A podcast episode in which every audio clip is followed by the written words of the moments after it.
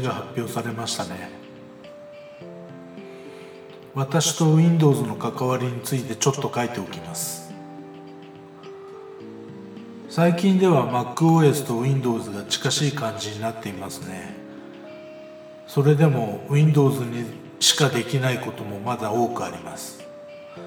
最近始めたこのポッドキャストのナレーションを作っているのも Windows です。探せば MacOS でも同様のことができると思いますが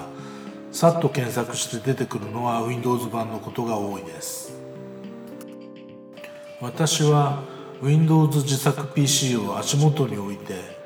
ディスプレイを iMac の隣に設置しています。主にゲームをすることに使ってるかな。今は使ってないので画面が消えています。でボイニックが動いています。iMac にも増設ディスプレイをつなげて2台のディスプレイにしていますから合計3つのディスプレイが並んでいることになります。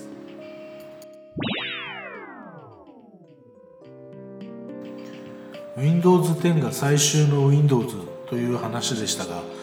さすがにリビジョンナンバーだけで違いを出すのには限界があったみたいで10から11になりましたね。驚くのは Windows メニューが中央に来ていることですかね。その左右にアイコンも並ぶみたいですし印象としてはえー、それはないんじゃないって感じですかね。まあ個人的な意見ですけどね。コルタナさんが亡くなったりチームズが組み込まれていたりするのはまあ妥当なとこですかね。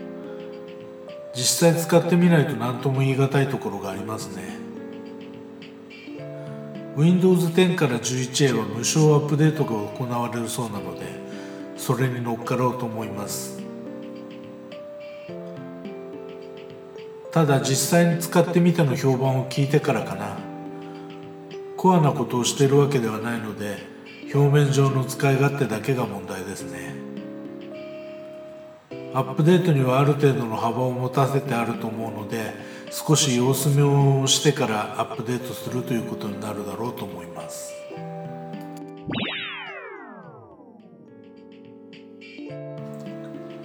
アップデートはすると思います。なぜかっていうとセキュリティの問題ですね。最近では MacOS にも攻撃してくる輩がいますが Windows はユーザーが多いだけに攻撃してくるやたらも多いです。セキュリティはしばらくの間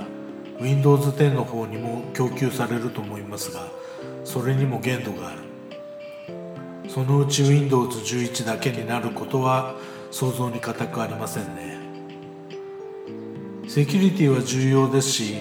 最新のバージョンを使い続けるのは重要だと思さっきも書きましたがあまりコアな使い方をしているわけではないので変わったからといって困ることは少ないと思います。評判を聞いておおむね好印象だったらさっさとアップデートしてしまおうと思います。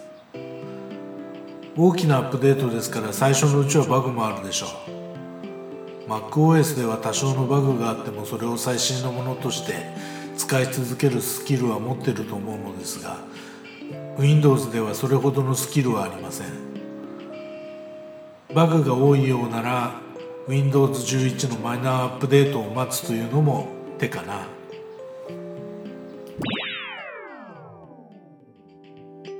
ユーザーが多いですから今回のメジャーアップデートに批判的な人も多くいると思います。逆に大歓迎という人もいると思います。MacOS も結構大きなアップデートをしているとしらっとやってしまいますが Windows もかなり大きなアップデートをさりげなく発表するんですね。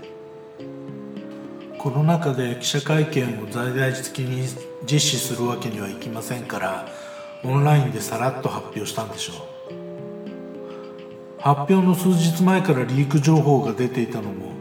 MacOS 同様ですね。完全に外から眺める形ですが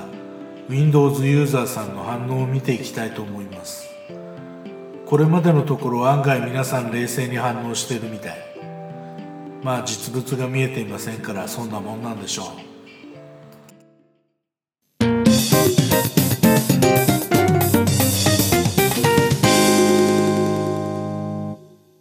このポッドキャストはブログの内容を音声合成して作ったものです。ジングルに関してはムズムズさんから提供いただいております。